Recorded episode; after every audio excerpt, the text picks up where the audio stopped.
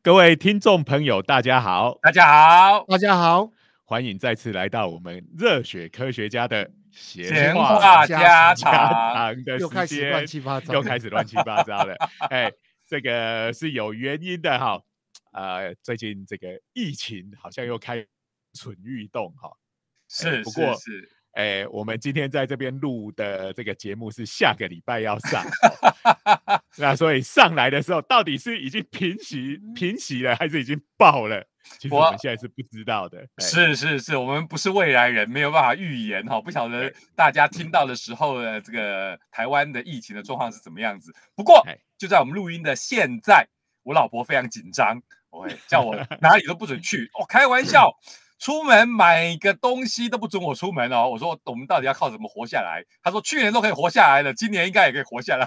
这个因为徐老师呢，就是在这个大家知道，哎，还没自我介绍嘞。是的，我是这个东海大学应用物理系的施启林老师。我是中原大学物理系的许金林徐老师，现在人被关在台北，而且之前。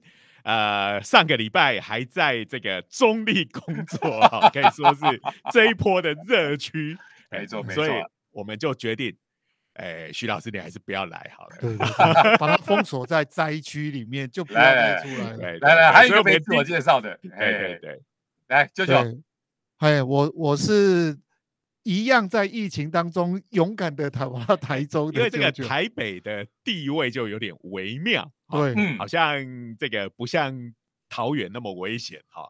那但是其实也是蛮危险的。别别别别，这个这个叫做薛丁格的疫区，介于疫区跟不疫不是疫区之间。我基本上我有避开了。我 今天高铁就直接掠过了桃园站不停，特别选搭了一个这个直达车不停桃园。所以就逻辑来讲的话，我平时上班的时候是在中原大学，就是在最危险的热区，然后我逃到台北，然后台北人就逃到台中，所以今天是一个这样的逻辑。没有没有没有，我们是逃哎，我我是来这边工作。对了，不过我们要这样，我们不要。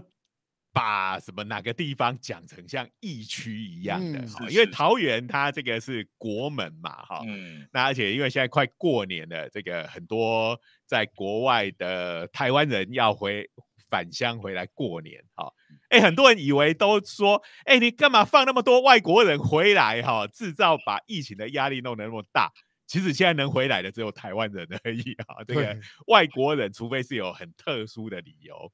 才能专案进来哈，那这个因为我们知道现在这个 Omicron 哈，就是我们知道那个 New 钢弹跟 c s i 钢弹都被跳过去了，下一步应该拍个 Omicron 钢弹哈，但是它是应该是反派或者是这个 《机机动武武斗传》里面的恶魔钢弹吧，叫做 Omicron，可是这比较弱哎。好，总之呢，呃，这个。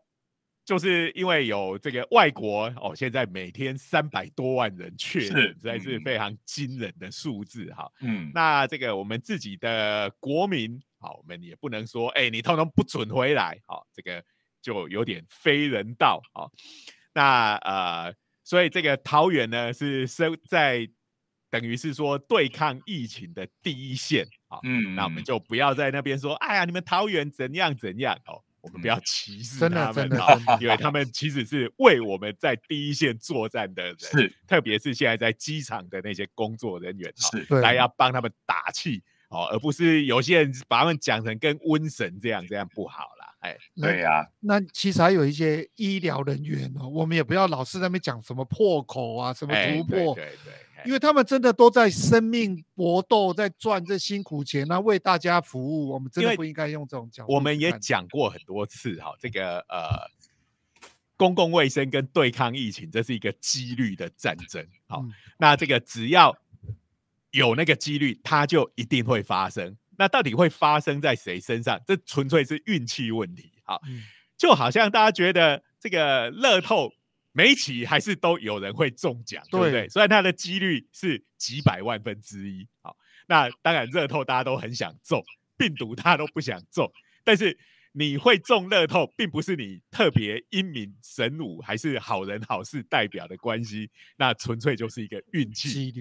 那我们现在防疫其实也是各种，比如说你疫苗啊、口罩啊、洗手啊、社社交距离这些，它其实也都是要尽量把那个呃染疫的几率降低，主要是这样子啊。是啊，是啊，但是不可能是零嘛，不可能是零，就是一定有人会中。那我们就好好的来处理这个事情。哎，没错。不过说到这个返家这件事情啊，我有朋友的女儿在国外念书嘛，然后要回国嘛，对不对？他就说哦，他最紧张的就是在飞机上。因为我们的这个运输，我们现在人类科技的限制，哈，你不可能超空间跳跃，从这一个美国啪就跳跳到台湾，他一定得坐飞机。所以坐飞机的时候，他就觉得哇压力很大，想说啊，在飞机上虽然大家都是拿阴性证明上飞机的，可是呢，可能有些人因为我们上次讲到的什么呃伪伪阴性啊，然后或者是说这个比较潜伏期啊，在飞机上面。这个互相要是隔壁坐的，呃，也也是就是这种有染疫的，或者是呃，就是没被检查出来的，他在飞机上面就觉得染疫风险就变大了。这个真的是没有办法的事哈，我们的科技的限制哦，哎，没办法让我们这个瞬间传传跳跃传过来都得坐飞机，这实在是没有办法的事情。哎，那这个呃。讲到这个跳跃飞行，哈，就要进入我们今天的主题了。是啊，我们都可以到这边来。哎，我们要作为一个非常有梦想的这个科技宅来说，这个星际旅行当然是这个觉得如果能够做得到，那真是太酷了，对不对？嗯，这个就是在呃所有的科幻作品里头，好就。如果没有没有这个跳跃飞行，你能够在不同的星系之间飞行的话，很多故事都无法成立嘛，对不对？说起来，多叫 warp 的，对对对对对对，说起来这都是爱因斯坦的错，就是他要不是他的，好了好了，就讲的夸张了啊，就相对论嘛，相对论的限制就告诉我们，光速是我们速度的上限嘛。所以呢，你的移动要是超过光速，哇，所有的科幻迷过来扁你。所以你的剧中怎么可以有人移动速度超过光速？你把爱因斯坦放到哪里去了？对啊，那因为我们没有办法，呃，飞行超过光速嘛。哦，那所以呢，像有很多的故事，比如说呃，星际大战也好。银河英雄传说也好，这个是不是都有一个银河帝国这样的东西，对不对？可是银河系它的尺度大概是十万光年，好像我们所居住的这个银河系，它的直径就有十万光年这么大。那开什么玩笑？你用呃非常接近光速，哈，近似于光速的速度来飞行，你从银河的一头飞到另外一头要十万年呢，嗯，对不对？那我今天这个。银河帝国神圣不可侵犯的皇帝莱因哈特，这个派一个舰队要去征服自由行星同盟，然后飞过去飞了五万年，这个皇回来的时候，皇帝已经挂了，因为皇帝已经老死在那。对不起，不知道挂了几代了。对对对，所以这个一开始的这些大将军出去，他们出去呢，呃。并不是要打仗，而是要拼命生小孩，然后这样繁衍个几代，飞了五万年才能到达这个自由行星同盟，这个故事就很难写下去，对不对？不不不，我觉得这故事还蛮有趣的，但是那就变成一个完全不一样的故事了，对不对？好，那所以这个跳跃飞行是必要的，好，这绝对是另外一个完全不同的故事啊！我觉得这样不错啊。我们刚才改写一个英雄传说，应该是这样子才更有趣啊！刚刚徐老师说，哎，都我们不能够呃有这种超光速飞行，都是爱因斯坦的错。这个就让我想到最近在网络上看到一个笑话，就是说，哎，有人在问为什么古代的埃及人能够把金字塔盖起来，哈，那么重的东西盖得那么高，然后底下有一个回答就说。哦，因为那时候牛顿还没提出重力定律，所以呢，要把石头搬到高处就不用费那么大的力。这简直是我我以前讲的梗嘛。蜂鸟不知没有学过物理，所以蜂鸟不知道自己不会飞，这样对对对。一旦他知道的话，他就掉下来了。哎，这个这个梗在那个，哎什么《银河变车指南》这个也常用，就是说。你要会飞的诀窍就是你不知道自己会掉下去 的话，你就可以飞得起。所以你们这个已经又变得魔法的世界了。我觉得这比较接近魔法，不，这完全是搞笑的事。不不不不不，这个呢已经变成骇客任务了。你相信你就做得到。对对对，那个以前生地步就是觉得人会掉下去，所以才飞不起。对，没错。以前的动漫不是常有吗？那个骇客任务的救世主，就是说我只要想象我能飞，那他就飞啦。对。以前的动漫不是有掉到悬崖下面的，就是这个猫追老鼠也是一样嘛，跑到悬崖那边往下看，才发现哇，我应该要掉下去。本来还一直往前跑，往前跑，然后一直要到它往下看，才会掉下去。对。好了，是那个什么，哎，，B B 鸟嘛，还有像汤姆与杰利这个，对，都会有这种剧情。好啦，刚才都是胡扯哦，基本上物理的 定律一定是都是限制在那边的。好啦，所以不要怪爱因斯坦呐。不过的确哈，这个 warp 在剧中有各式各样的表现，然后有时候为了要避开 warp 这个名词哈，有时候也会用什么什么 hyperspace 哦，这种这种句子都出来。可是重点就是说这种。宇宙的世界，如果你要放在科幻里头讨论的话，跳跃是一定要的。可这个跳跃的话，这个到底要怎么导航？这个应该也是个问题哈。他就是说，你出现的地方会在哪里？所以在故事里头都会编一大堆理由哦，让他可以导航，不会跳错地方。我们最近有看过一部电影，他告诉我们说是用香料就可以导航。这个现在有各式各样奇怪的跳跃飞行嘛，像我们。呃，比较传统的科幻作品，大部分就是有这种曲速引擎嘛，对不对？Warp 引擎。对。那它的就是做一个微小的人工黑洞，好，是利用这个人工黑洞来做跳跃。这个是呃比较是基于这个广义相对论对这种空间扭曲的了解。好，嗯，那这个对我们学物理的人来讲，还算是可以接受的一种方式。不过像呃前一阵子在 Netflix 上有这个呃就是那个 Star Trek 的新作哈，嗯，就是这个 Discovery 好或发现号好，那呃这个好像也不能算是。非常新的星座，因为他演好演好几季了。不过根据我们的习性，只要他还没完结，就一律叫做星座。以十大 track 的历史来讲，星座没有错。历史对不对？对对对对对。哎，那它的超空间飞行，好是非常神奇，是用所谓的这个孢子的网路啊。那孢子是什么呢？啊？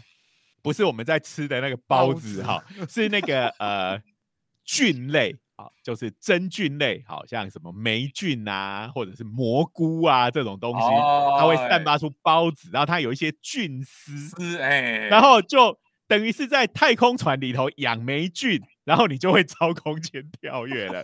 这个的原理我到现在还不晓得为什么是可以这样。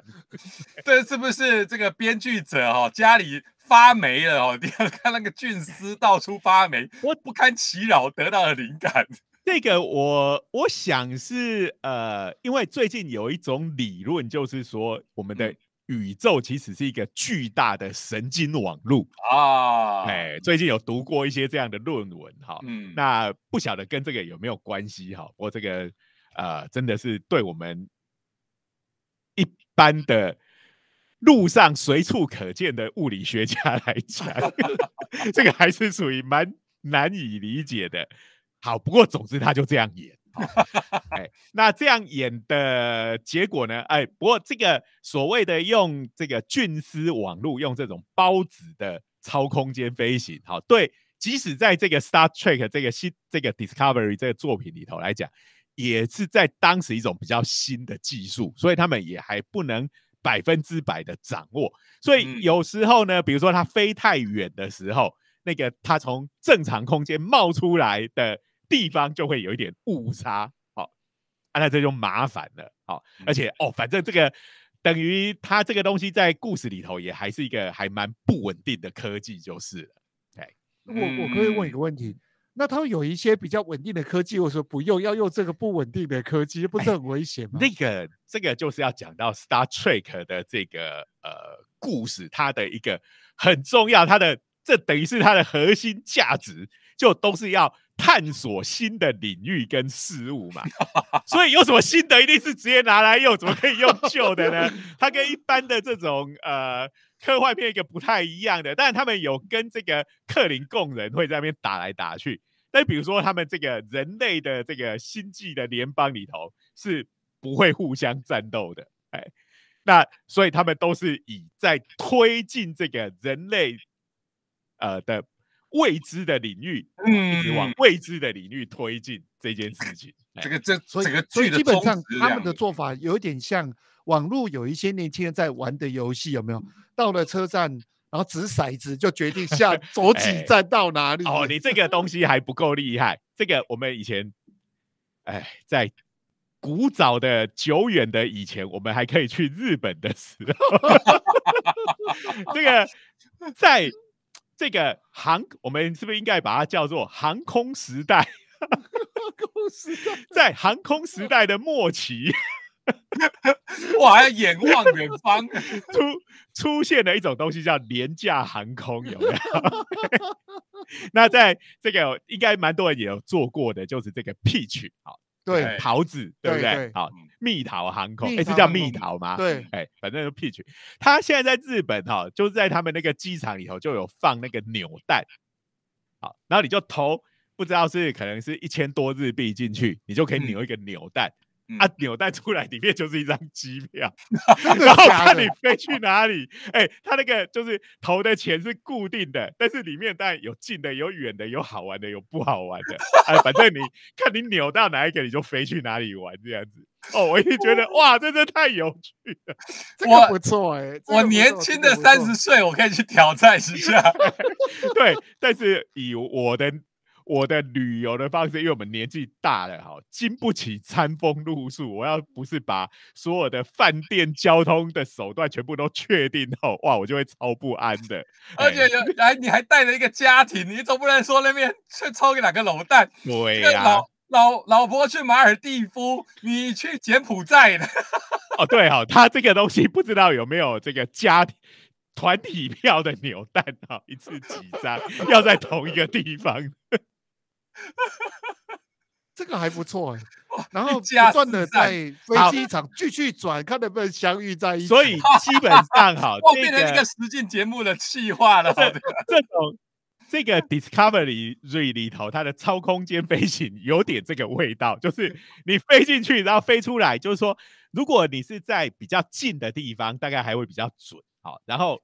这个，但是如果飞太远的话，误差就会越大，就会变成你会从哪里出来，你根本就不知道。我觉得这个节目一定是乐桃航空有 有赞助，所以 Star Trek 以后要设个扭蛋机，就发生了航行的意外。他在他们这养包子的地方，突然出现了一个狂暴的巨大生物，哈，在里头大闹，哈，然后还有这个还会攻击里面的这个人类，这样子，哇。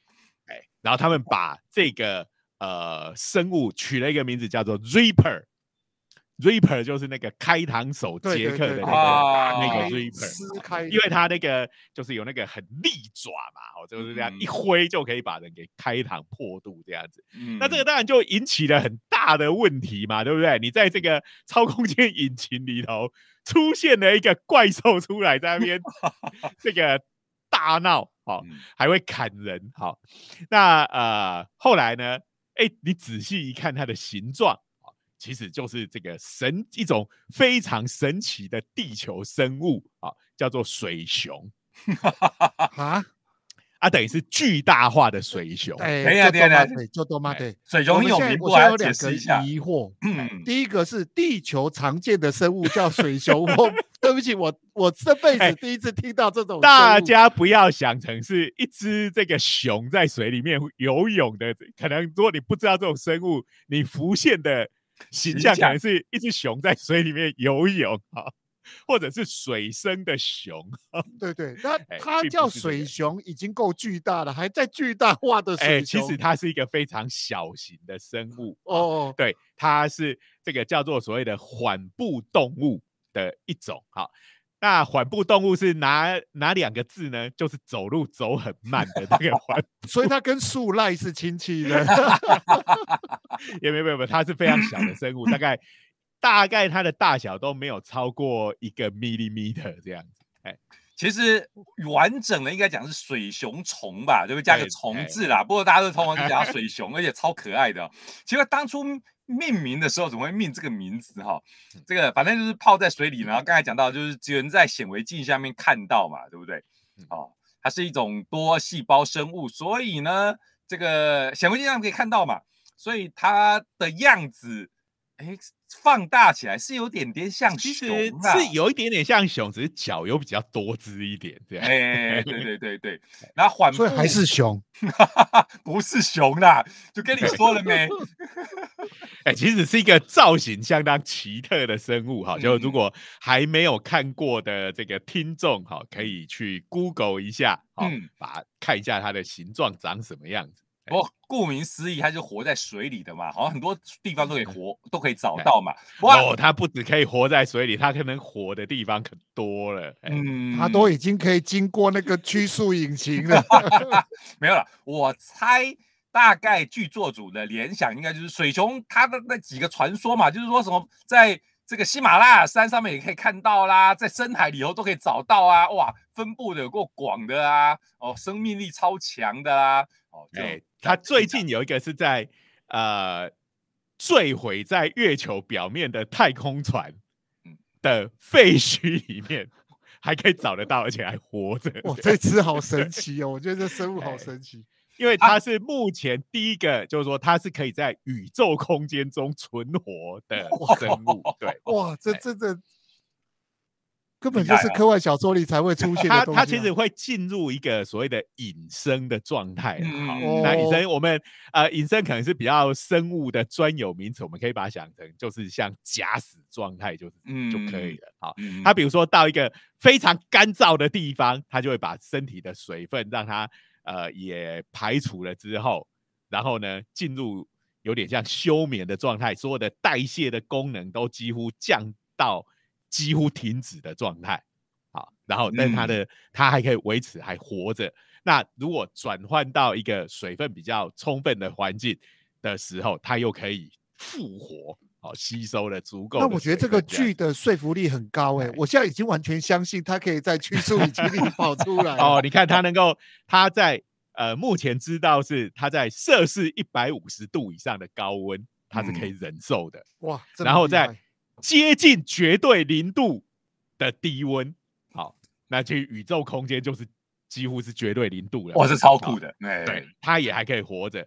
然后在宇宙空间里面，放射性很强嘛，对不对？好，它呃也还可以活着。哇，它可以知，即使是那个放射性的强度是人类的致死量的一千倍的辐辐射强度，它都还可以活。好，然后在一个呃超高的压力底下，好，你用六千大气压的压力去压的环境底下，它也可以活着。好，我我我现在重点不在于它有多神通广大，我现在倒是有一个很严肃的想象，请问要怎么样可以干掉它？哎，我看到的资料是说，你只要把它吃掉就行，因为它会怕胃酸。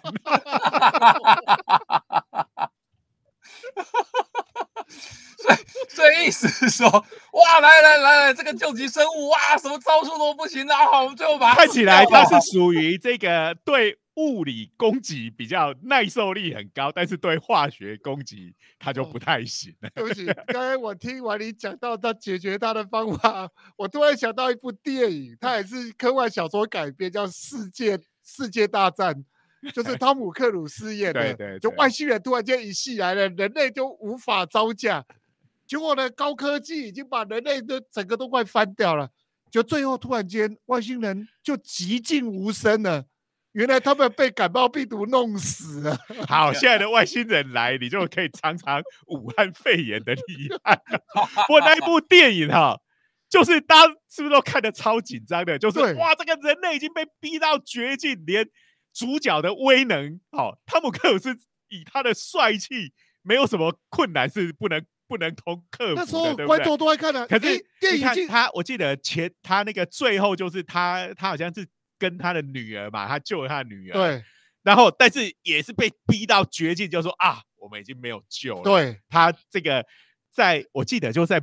在那一天的晚上，他就说啊，我们就在这里安静的等死等死吧。嗯，然后第二天早上起来，外星人全部都死过。对，我不晓得这个当初看的这个电影的这个观众会不会都想要退钱？观 众都在骂啊，因为大家都看得正紧张，两个小时了，为什么？这个男男主角、女主角，大家都等最后一定要有一个这个毁天灭地的大战，对不对？主角大绝地，人类完全都无招架之力，耶！这怎么演啊？这个会不会是第一集啊？三部曲？不过这个就是因为我们大家已经都很习惯这种好莱坞电影的这种结构嘛。你最后一定要来一个大高潮，把整个事件解决。哎，可是这个世界大战呢，它是来自于一百多年前的这个 呃，属于科幻小说的古典祖级的，没错，这个就是这个 H.G. Wells 的这个科幻小说嘛？好，没错。那一百多年前的人是不会在意说你最后一定要有来一个大战的，他才不会管你什么 最后要高潮，什么现在的三幕剧原则才管你我的。这么早的作品，你还在跟我讲这个？你看，人家是小说，讲究的是那种文学性跟哲学性，对不对？对对对。不然整部片我都蛮喜欢的。其实到最后我也很喜欢。对，这种感觉有一点像我在看富坚义博的 《悠游白书》，你不觉得那个味道就很像？对不对？为什么我一定要变成魔戒？我还以为你说很像猎人呢，大家都以为他还没完，其实他已经完了。好，总之就是意外性哈，完全你就猜不到。原来他只要靠胃酸就把他干掉了，哇！亏他还那么强哎，哇，真的是好。那呃，不过呢，在这个 Discovery 里头，就是说。后来呢，这些主角意外的发现，哎，你只要把水熊好好的关在那个那个呃曲速引擎里面，好，它，然后呢，而且你又能够跟他心灵相通的话，它其实是可以提供一个非常好的功能，就是它可以做超空间飞行的导航，所以基本上是化敌为友了。对对对对，就等于是你你要你要能够驯服它。但是它还是一个非常危险的东西，就是你不听话，我就用我的胃酸把你融化。你看一堆人扑上去把你烤来吃这样子。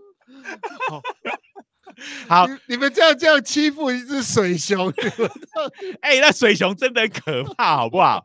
因为它是真的在那个剧集里面是真的跟一只熊一样大。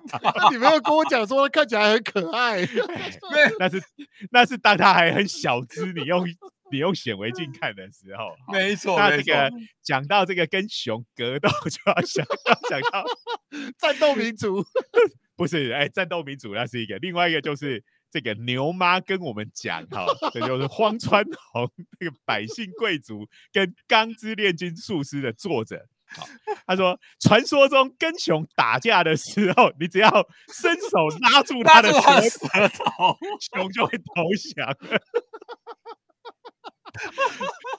我这个，所以说住在北海道的漫画家讲出来的有他的 可信度。不过呢，他自己的吐槽到底要怎么拿到熊的舌头啊？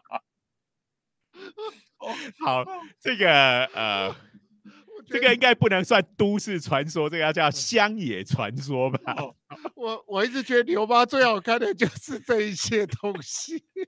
好，北海道的尝试不是一般人的尝试。好，我们讲到现在都还没进入我们的正是是是，赶快回来。现在这个呃，连普通的这个呃跳跃飞行都还做不到，就用微型重力。好，那当然更不用说是用这个霉菌跟孢子的这种跳跃飞行，也还没有办法抓一只水熊来帮我们做操。什么都没有啊？对，哎，不过最近呢，这个 NASA 好，他们委托。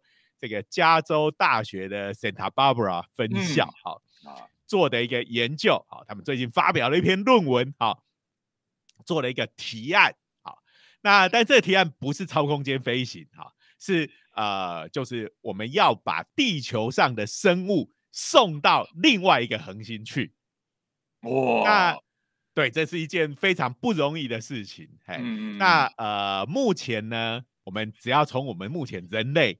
送的最远的这个呃太空船呢，就是航海家一号。嗯嗯，那这个呃航海家一号呢，是从呃七零年代吧，哦一九七七年发射的，到现在几年了？算一下，四十五年左右。嗯嗯，它呃飞了两百二十四亿公里远，哇，已经飞出太阳系了。这是人类第一个飞飞出太阳系的这个呃人造物。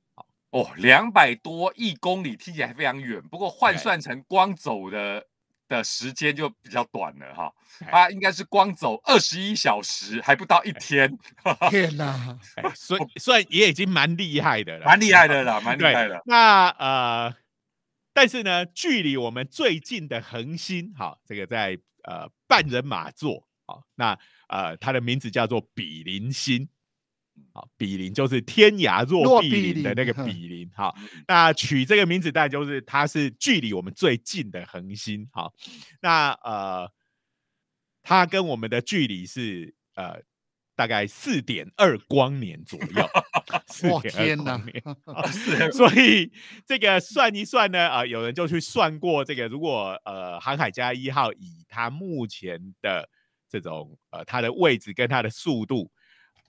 以及它的呃要走的路径，如果要让它飞到这个比邻星去呢，还要花八万年的时间。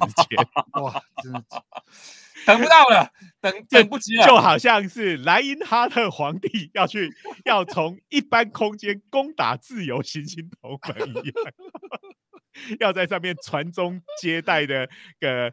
这个我不知道多少代哦，几千代哈，因为我们一代差不多以三十年来计算的话，好，大概要三千代繁衍三千代。好，那以我们台湾的出生率来讲，哈，很快这个人类就灭亡了，对不对？听说我们今年的出生率又拿到世界第一了，世界第一的低低低。哎，哎呀，真是好，我呃，所以呢，我们就觉得这实在太慢了，对不对？谁要等八万年嘛？所以这个计划，这个 NASA 跟 Santa Barbara 这个计划就是要快嘛，对不对？然后呢，就是做一台，但是还没有办法超空间飞行。哎，抱歉，哎哎，那呃，所以还，但是好在说，如果我们能够呃，真的用还蛮接近光速的速度去飞的话，它是四光年嘛，所以就是四年嘛。那如果能够以达到光速的十分之一的话，那四十年也飞得到。嗯，那四十年感觉上就是说，呃，我们现在送出去的东西，在我们的有生有生之年还看得到。哦，不过以我们的年纪来讲，说不定我们会也活不到四十 年了。我们我们的年龄刚好在一个相当微妙的地带。好，那这个 Santa Barbara 的它的计划呢？哎，就是用水熊这种生物。啊，那为什么用水熊呢？因为你看嘛，它不怕冷，不怕热，不怕辐射，对不对？嗯，所以你给它做的太空船，几乎所有的防护设备通通都不需要，然后它会进入隐身状态，所以你也不用给它准备食物，对不对？好，所以你就可以做一个非常轻巧的太空船，嗯，因为你不用不需要花很多东西去保护它，那。我们之前也讨论过很多次，像去火星一个很大的问题就是燃料，燃料要有推进剂，对不对？好，那你要飞，光是飞到火星，燃料就要那么多。就算你是水熊做的，你不用很多燃料，但是你要飞到四光年以外，哎，那个是比火星远非常多，哎，那要怎么送它过去呢？哎，这个就是我们呃在学近代物理的时候，应该高中就有学过。有个东西叫做光压，有没有？好，就是光这种东西，它因为光同时具有波动性，也有粒子性。嗯，那用一个光去照一个物体的时候，就好像丢了很多粒子去打它。嗯，那很多粒子去打它，这些粒子打中这个物体会反弹嘛？那被打的这个物体就会被往前推嘛？对不对？嗯，就有点像打撞球的概念。好，你用一个母球去打一个撞球。母球被弹回来，那个撞球就会往前跑了。对对对，这一般来说，大家平时日常生活不叫不会感觉到这件事情呢，因为光压真的很小啦，对不对？你再照一道光，你会觉得哇，这个光照在我身上有很大的压力，这种感觉哦。其实应该是说，这个能量大家都可以感觉得到，比如光照到你啊，比如说太阳光照你这边热热的，对不对？有一个温度，那这个能量你很容易感受。可是光压的话，主要是来自于它的动量。那动量乘上光速的话，应该就是差不多就是光的能量的大小嘛，哈。那因为光速很大，所以这个光的动量一般来说我们平时超小的，对，平时不叫不感觉到。哦，不过还好，平时不太容易感觉到，不然不是压力都很大吗？被光打来打去。哦哎，我在家里现在是只有日光灯，日光灯比较弱，我就觉得还好。一走出外面，哇，大太阳把我热个半死不说，还把我压倒在地上，这不就麻烦？我觉得是刺眼，好不好？那不是要压力。好，所以。好在光压不大，不过我们这边就是可以，就是可以拿来推太空船嘛。这个以前在日本的动漫画里头就有了嘛，光子帆船嘛，一个很不红的 动画。这个动画大家都有听过那个宇宙战舰大和号嘛，对不对？嗯，这个同一个同一个这个制作人，他那时候大和号大受欢迎嘛，哈，亚马头哦，那个宇宙战舰大和号，对对对对，大家都记得嘛，对。我就性感呀嘛哦，好，那个很红，但是呢，这个你红的作品卖到一定的程度以后啊，这个每次都在都在号称再见了宇宙再见大和号，但是他再见了 N 次这样，对对，还是有演了五代，可是这种歹戏托棚啊，不要说人家歹戏托棚，一直复活，大家看也腻了。所以那个制作人西奇一展就想到说啊，来再来开一个新的系列，所以他那时候想出来就是这个光子帆船，OK。啊，所以他那时候就是这个，我觉得这有点像那种呃，另外一个那个银河铁道九九九有没有？哈，在宇宙中奔驰的蒸汽火车哦，有一种又科幻又怀旧的这种浪漫的感觉。所以要战舰，现在要帆船，所以你看你现在是一个。帆船，但是是一个在宇宙中飞行的帆船，我觉得哎，看起来味道也不差啊。对呀，而且卖超烂，卖超烂。所以我们没有看到续集呀。OK，所以就只有那么一集，哇，还真是哈。我在想说，这个是不是这个大家心里想的都很接近？它这个光子帆船。叫做 Starlight，是不是刚好跟这次的计划的代号也是一样？对对对对对，嘿，那那个呃光子帆船，当然我们刚刚讲就是说呃，因为光压其实很弱，好，那所以呢，又为什么要用帆船呢？就是用一个很大的面积来承受这个光压，就可以接受到比较大的力量，好，因为压力很小，但是力是等于压力乘上面积嘛，哈，所以我面积大的话。哎，这个整个受的力就会比较大。然后我在太空里面呢，没有重力会扯我后腿，也没有空气阻力。好，所以即使只呃，光是靠光压这种还相对蛮微小的力，因为它没有任何的阻碍，就可以顺利的让这个太空船加速。好，这是这种所谓的光帆型的太空船，它的基本的理理念是这个样子。嗯。我这边也要想一下，说这个光子帆船的那个光源当然是别的地方来的哈，不会是坐在自己船上的，不会就太荒谬了。这个就像有人在问 我，我坐一个帆船，然后我船上有个电风扇，我用 我用这个电风扇来吹这个帆，到底我会不会往前？我就又想到周星驰了。哦，周星驰的那个手电筒，对对对对对对。哎，不过你不要笑，太阳能手电筒现在来讲，完全已经是一个合理的的东西了嘛。因为以前就是在那个时候，那个太阳能完那个是一个完全还没有储能设备的时代哈。但现在太阳能手电筒，它只要上面有电池充了电，绝对是可以成立的。没有，最好笑是周星驰在诡辩 的用途的时候，那一段是真的超好笑。好，所以绝对不是拿一个太阳能手电筒哦，就就自己自己照自己啊。OK，所以这光子帆船的光源应该就是我们用镭射光来来推嘛，这才是合理的嘛。哈，对对对，哎，不过那时候那个动画那光子帆船以前可能都是用恒星发出来的光来推，对不对？好，那那个的话就受到蛮大的限制的，好，因为你从一个恒星，比如说从我们太阳系出发，当然算离太阳还算近。但是当你越远离太阳的话，哎，那个光就越来越弱了嘛，哈，因为光的强度是跟距离成平方成反比，好，所以这个东西就有点靠天吃饭，好，所以呢，我们现在这个新的这个设计，好，要把水熊送到比邻星的这个光子帆船呢，它的光是来自于我们地表上的镭射阵列基地。哦，这听起来很了不起，好，很酷哎！今天讲的东西超科幻的，来来来，那这个因为镭射这种东西最大的好处就是它的光的这个聚光性非常好，它不会散开。好，那太阳光会随着距离平方成反比，是因为太阳光是往四面八方散射的，散。呃，射出去的嘛，好，这不能叫散射，是它一开始就是这样四面八方。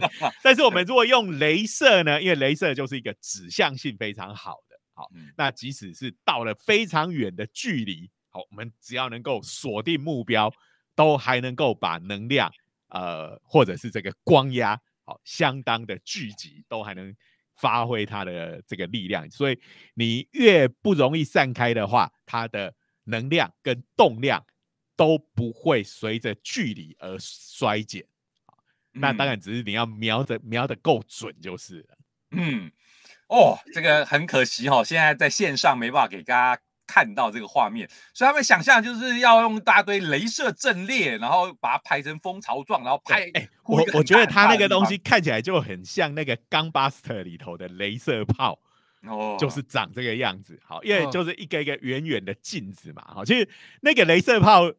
是，应该是比较写实一点的，好像呃，以前传统的科幻片的镭射炮都还是有一根炮管的这种东西，对不对？可是光这种东西是完全是不需要炮管的嘛？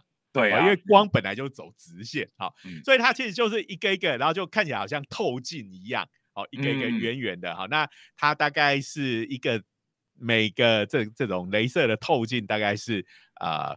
几十公分这样，公分哎，所以还是比较排成像个蜂巢状。好，那它做这种小型的好处就是，呃，它随时可以扩大或缩小它的规模。嗯，对对，哎，我看了这个图哇。这个每一颗虽然是小小的，大家大家听到刚才每一个直径就有数十公分，觉得很小。可重点是这样排起来以后，整个阵列是到数公里，哎，哇，这蛮壮观的。它的它这个是一个可以排到大概十公里左右大的那这种六角形，哈，因为这个最要做最密堆积嘛，对不对？圆形的东西，嗯，就排成六角形，有点像个巨大的蜂巢这样子的感觉，哎。对，然后发射的时候的功率，哇，这也蛮惊人的哦，是哎。一百 gigawatt 是吧？嗯，一百 gigawatt，哎，哎，这个我们呃全台湾的发电量可能也没这么大，哎，因为这个是美国十分之一的发电量，哎，美全美十分之一的发电量，你这个听到就会让让我们想起。这个 A 吧 里头的 《新世纪福音战士》里头，这个哎，可是哇，这个应该它这个要发射的时候，应该不会像电影里头 A 吧这个《新世纪福音战士》里头这么戏剧化。这个美国总统宣称，我们要发射这个水球上太空，我们要把水熊送出去了，把全国的电力全部转到这边来。对，征用十分之一的借给我，征用十分之一的电力。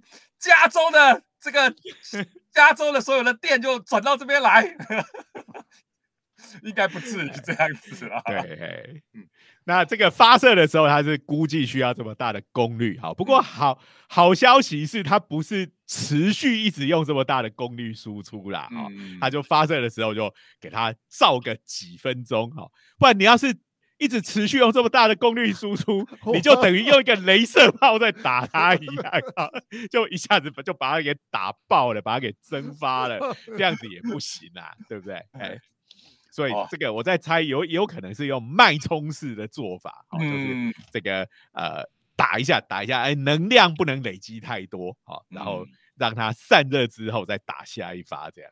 嗯，那刚才也讲到了，他们只要这个在宇宙空间。反正加速上加速速上去以后，它也不会减速嘛，因为没有空气在宇宙空间中，就速度一直上去，然后达到我们所需要的这个速度以后，然后它就可以让它一路飞到比邻星去了。然后还有一个就是因为水熊能够承受非常大的压力，好，所以它我们用这种这样子这么强的镭射光压去推它的时候，好也不会把它压扁这样子。嗯，所以我觉得哈。美国人在想影集，对科幻片的想象力真的还是比较弱一点。他看 他水熊跑到了曲速引擎里面，只是变大而已。如果今天是日本人来发展这个的话，我跟你讲，那水熊还会长出两只手手，然后呢会中国拳法，那是熊猫，好吧？而且是要被这个什么开水烫到才会变过去，对，是泼水就会变过去，开水开水再变回来，乱码二分之一的。这个啾啾这种发言就会被很多科幻迷打，你那个哪是科幻？科幻的想象，你那已经是进入奇幻的境界了。别这样讲，咒咒拳下耶，有在卖卖。馒头哎，哇！不过无论如何，我想想这个计划真是一个够夸张的计划。我说起来真的是还蛮有想象力的哈，就是把生物送到比邻星上面去哦。不过你可以想象，这个真的要对的蛮准的哦。这个要差一点点哈，飞到 那么远哦，位位置可能就歪蛮多的了。哎。对啊，所以不过目前这个东西都还只是一个计划，还没有真的下去做啦哈。嗯嗯。哎，这个东西要说服这个政府跟国会给钱，我看还是要花一番努力。好，而且还会征招十分之一的这个电力。电力，对呀。哎，那他们是预计，如果这个真的能够做得到的话。可以把这个太空船加速到光速的四分之一啊，那呃整个过程哎可以在呃二十年后啊就花二十年的时间就可以把水熊送到比邻星上去了。嗯，不要不要太悲观，我认为 Netflix 一定会先征用这个点子，直接先拍个剧集。哎，我贴了这个文章之后，很多网友的留言就是说，这个应该是。这个研究者想不出来要怎么做，然后去抄了 Netflix 的 想法。哎，不过也不能这样讲啦。虽然说这篇论文是最近才发的，但是他们这个计划已经进行了蛮长的一段时间了。好，那他们除了水熊之外，哈，我们之前呃经常讨论到的几种模式生物，他们也都有考虑到，像什么果蝇啊、线虫啊，其实。呃，还包括蟑螂，也都是这个候选的生物。蟑螂这个不要，千万不要。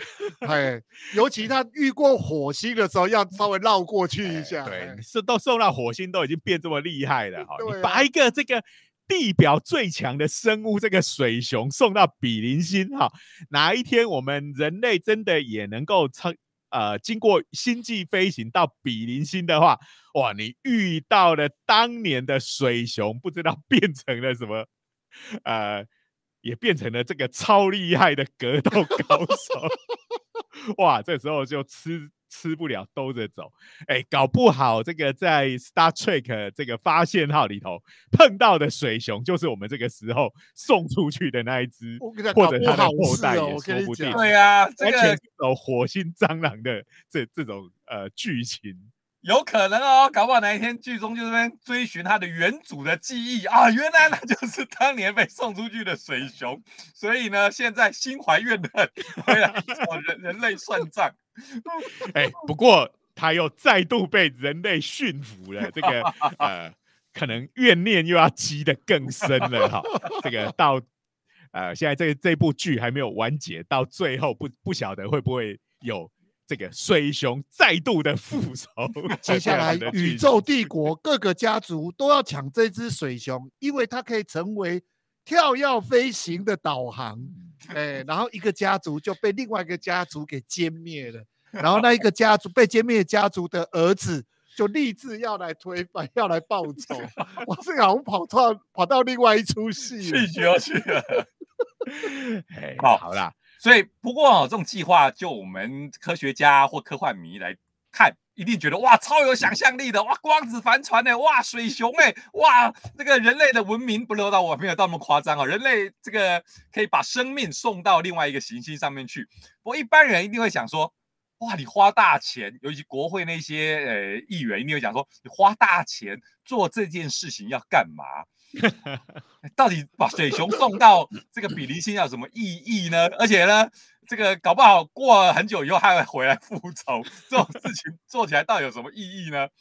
不过我猜哦，就算是阴谋论者，大概也会这样想哦，就是说你可以用这一招来说服国会议员，就是说这些镭射如果。到时候有必要的时候，可以把它转用来打外星人。没错，哎，不用打外星人，来打跟我们不好的地球人也可以啊，对不对？其实最近也有很多镭射武器都正在开发中，在我们之前的节目也都有呃介绍过，嗯，对不对？好，那如果你找不到哪一集，当然根据惯例，你就是要从第一集开始听啊。哎，千万一定要，这是一个好习惯。对，要听我们节目就从第一集开始听。如果你听的还不过瘾，听不清楚，我们还有 YouTube 可以。哎，这个很重要哈。是是是。这个这个 YouTube 呢，我们开播到现在哈，已经也播了好几集了。好，仍然是跟我们本节目的传统一样，好，收视率还是蛮低的。那我们一路走来，始终如一。对对对，哎，我们因为我们走的是非常正经又严肃的真正的科学路线哈，就 不不是那种在那边跟你随便乱胡乱的哈。所以呢，呃，这个各位对科学知识有兴趣的呢，欢迎来订阅我们的 YouTube 频道，哈，叫做“热血科学家”的长话短说说哈。那呃，尤其是呢，你去追那种。与其去追那百万 YouTuber，你听过的，人家有听都有听过，那有什么稀奇，对不对？好，你就要来听这种没听、没人在听的，对不对？你讲出来的梗都没人知道，你才能成为宴会中的胜利者，对不对？真的是高瞻远瞩，就来听这个，哎，而且我们讲的都是真正的震惊的科学知识，对，只是讲的震震惊的科学都让你爆笑，哎。好好好，那今天时间也差不多了。好，是是是，这种太空的主题哈，总是能让我们讲的很开心哈，因为这个是这个呃，对于未知领域的开拓，好，这就是 Star Trek 一贯的精神嘛，好，也是本节目一贯的精神 哈。所以本节目呢，对很多人来讲，都还是一个未知的领域。那拜托大家来听来看，对啊，浩瀚无垠的宇宇宙在这里来开拓。好好，那也差不多了。好，今天的节目差不多要到这里结束。对，那我们就祝福这个计划，希望它早日实现，早日要到钱。也祝福那一只被选上的幸运的水熊。OK。祝他在比邻星可以幸幸福的生活。尤其花的不是我们的钱，是美国人的钱的时候，我们当然就是很无责任的替他摇旗呐。我也期待的这一只水熊早晚会习得了周国拳法。好，那在节目的最后，我们当然还是要感谢这个科技部的科普活动计划对我们的支持啊。那啊，也欢迎这个各位。下周同一时间继续收听我们的热血科学家的闲话家常，你看又远距又哩哩啦啦的。那当然还有这个 YouTube 的频道“热血科学家”的长话短说。好，我们下周再见，拜拜拜拜。